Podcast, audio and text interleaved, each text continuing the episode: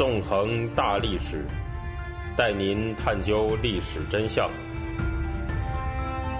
理解历史、现在与未来。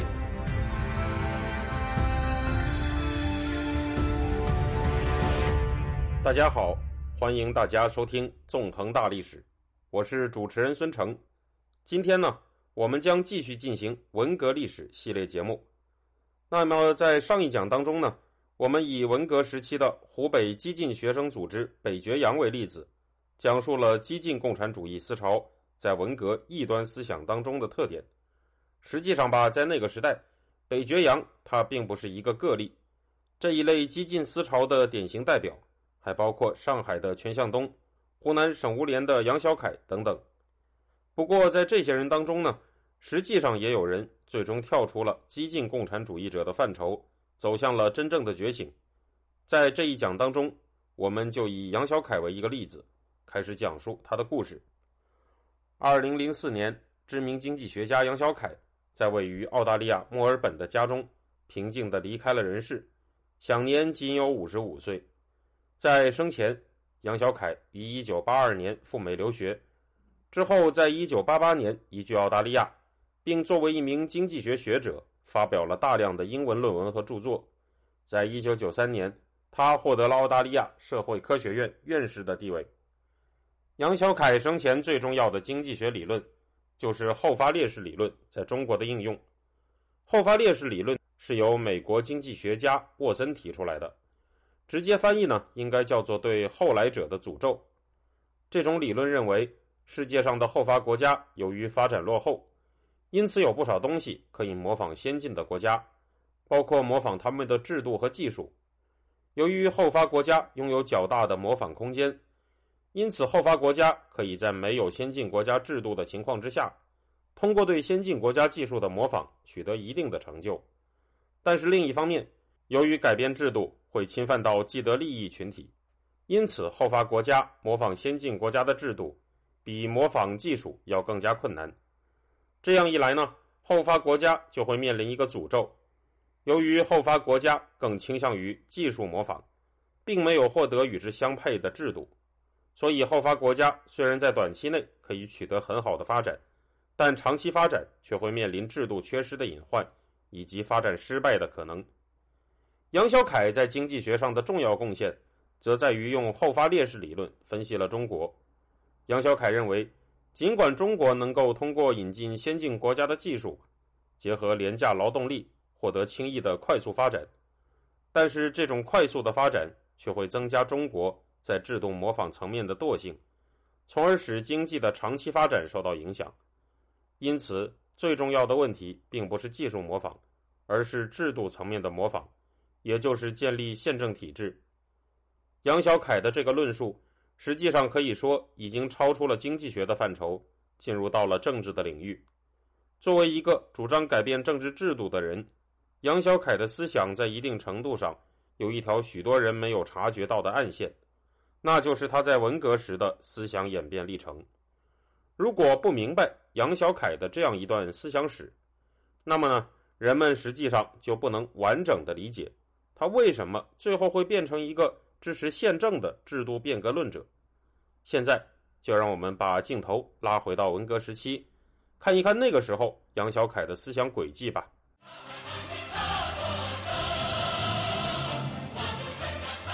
在一九六八年的时候呢，杨小凯的名字还叫做杨希光，是湖南长沙市第一中学的学生。当时呢，他加入了造反派团体当中的激进组织。湖南省会无产阶级革命派大联合委员会，这个组织的简称更加有名，叫做省无联。而杨希光本人所属的团体，则是省无联下属的夺军权战斗队。当时，作为激进造反派的杨希光，曾经在1968年1月发表了一篇文章，题目叫做《中国向何处去》。在这篇文章里，杨希光把1967年1月的一月风暴叫做一月革命，认为。一月革命中，一个最大的现实就是百分之九十的高干靠边站了，财产到组织起来自己掌管城市、工业、商业、交通等等的党政财文大权，充满着无限热情的人民手里去了。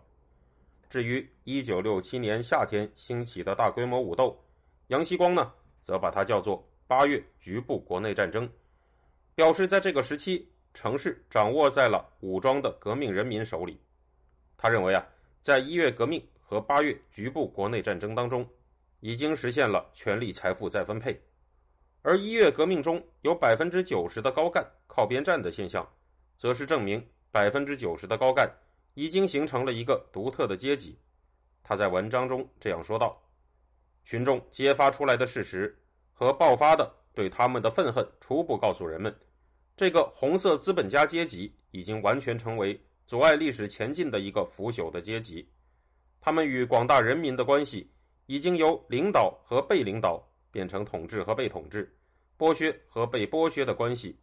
由平等的共同革命的关系。”变成压迫和被压迫的关系，红色资本家阶级的阶级利用特权和高薪，是建筑在广大人民群众受压抑和剥削的基础上。要实现中华人民公社，就必须推翻这个阶级。另一方面呢，杨锡光又认为，所谓的一月革命和八月局部国内战争，分别遭遇了挫败。在一月革命之后的是造反派遭到镇压的二月逆流。八月局部国内战争之后呢，则是对于一些干部打击力度的减弱。他也表示，在一月风暴之后，用三结合原则建立起来的革命委员会，本质上是把一月革命当中倒台的官僚们又重新扶起来，是一种过渡形式。由于革命委员会是根据毛泽东的意思建立起来的，因此当时还是激进毛派的杨锡光自然不敢否定毛泽东。不过，他又把周恩来定性成了红色资本家阶级的总代表，在分析1967年2月到3月二月逆流期间造反派遭到镇压的历史的时候，他这样说道：“中国红色资本家阶级目前的总代表周恩来，在二三月的胜利面前利令智昏，匆匆忙忙的妄图在全国各地立即建立革委会。如果让资产阶级企图实现，无产阶级的退却就会退入坟墓。这样呢？”杨锡光就在不否定毛泽东本人的前提下，对由干部、军队将领和群众组织代表构成的三结合革命委员会这种组织形式进行了抨击。他提出，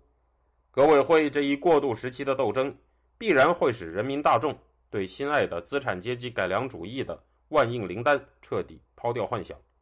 革命人民不久的将来，必然会用自己铁的手腕，把自己用鲜血和生命换来的新生的红色政权。捏得粉碎。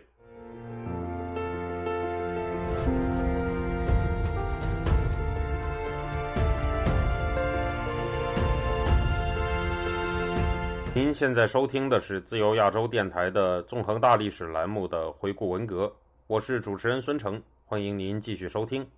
除此以外呢，杨锡光还提出了一种在某种程度上可以说是带有地方主义色彩的革命理论，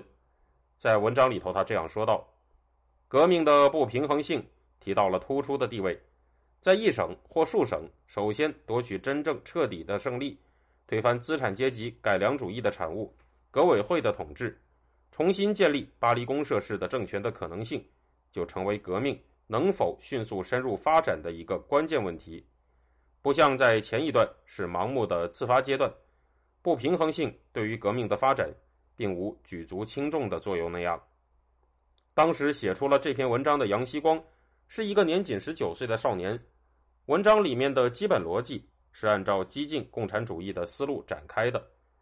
通篇读下来呢，这篇文章透露着一种那种少年人特有的激进乃至轻狂。尽管文章里面对毛泽东没有进行否定，但杨锡光依然号召推翻毛泽东要求成立的三结合革命委员会。这样一来呢？无疑是破坏了毛泽东的所谓什么伟大战略部署。对于杨锡光的这篇文章，毛泽东在文革当中的无产阶级司令部骨干康生表示，这是反革命的战马悲鸣。康生还断言说道呢：“我有一个感觉，杨锡光的理论绝不是中学生，甚至不是大学生写的，他的背后有反革命黑手。”江青则更直接的表示：“那个什么夺军权战斗队，让他见鬼去吧。”在这之后啊，杨锡光是遭遇了牢狱之灾。首先呢，被送进了看守所，接着他又在1969年被从拘留转成了正式逮捕，被以反革命的罪名判了十年的有期徒刑，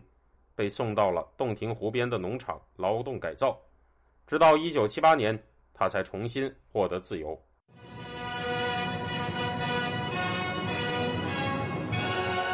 对于杨希光来说呢，这样一段身陷囹圄的岁月，实际上是真正的让他认知到了当时社会的本来面目。在牢狱里面，他接触到了形形色色的人和事，他把这些东西忠实的记录了下来，写成了一本名叫《牛鬼蛇神录》的书。在这其中呢，我们能够看到不少那个时代不同阶层的小人物姿态各异的生活图景。在书中描绘的众生里面。有一种人物非常的有趣，那就是和造反派一样被抓进牢房里的极端保派人员。这样的人员呢，尽管被揭除了武装，但依然有很强的活动能力和精力。杨小凯笔下一个叫毛火兵的人就展示了这样的例子。毛火兵是长沙的极端保派组织成员，他本人是个共青团员，他的父亲和兄长则是产业工人，他的父亲呢更是所谓的劳动模范。可以说呀，在这样的情况下，毛火兵的一家那是中共的体制内人士，也是这个体制里面的下层边缘既得利益者。在杨小凯的笔下，毛火兵这个人有张圆圆的脸，诚实本分的样子。可是这个人啊，同时又是一个曾经屠杀造反派俘虏的刽子手。在参加保派的武斗组织前，毛火兵的妈妈曾经这样子对他说道：“没有共产党，就不会有我们的今天。”现在这些右派要造无产阶级专政的反，要推翻共产党，我们绝不能让他们得逞。你安心的去打仗，我们全力支持你。在书中讲到这里的时候呢，杨小凯还特意的介绍了这么一段细节，表示啊，毛火兵当时学着他母亲的话，就像模仿电影里的表演一样，这让杨小凯感到肉麻，但他却似乎对这些话充满了激情。毛火兵所在车间的主任。向三个年轻人致了欢送词，致辞的末尾是口号：“誓死保卫红色政权。”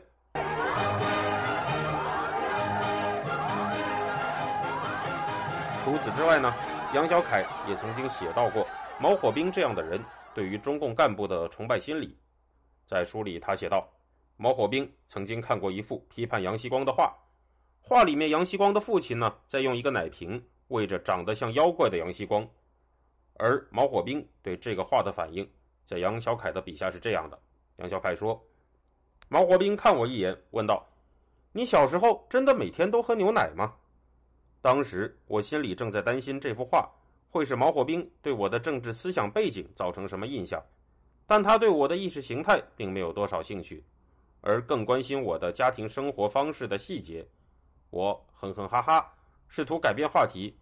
我第一次从他的语言和目光中发觉，在普通人眼里，在那个时候，每天有牛奶喝是种多么令人羡慕的事情。与毛火兵相比，出自干部家庭的杨锡光，在物质条件上啊要更好，得到中共体制的既得利益呢，那肯定是更多的。也正是在和毛火兵的相处当中，杨锡光感受到了普通人的眼中，他自己和自己的家庭。所拥有的那种特权是多么的令普通人感到羡慕。可以说啊，毛火兵是杨锡光在十年牢狱生涯里所遇到的形形色色的人当中较为极端的例子。除了毛火兵这样的人之外，他还遇到过其他立场截然不同、来自的社会阶层也各有不同的人们。而正是这些三教九流的人们，一起构成了一幅那个时代错综复杂的社会图景。并反映出了文革当中各种社会群体、个人政治诉求的冲突与不同。而如果了解了这些东西，人们呢就能够对文革的社会实景有一个更为立体的认知了。在下一讲当中，我们就会继续以《牛鬼蛇神录》中形形色色的人们为例子，给大家展示更多个人在那个时代的故事。好了，感谢大家。我们这周就到这里，下周再见。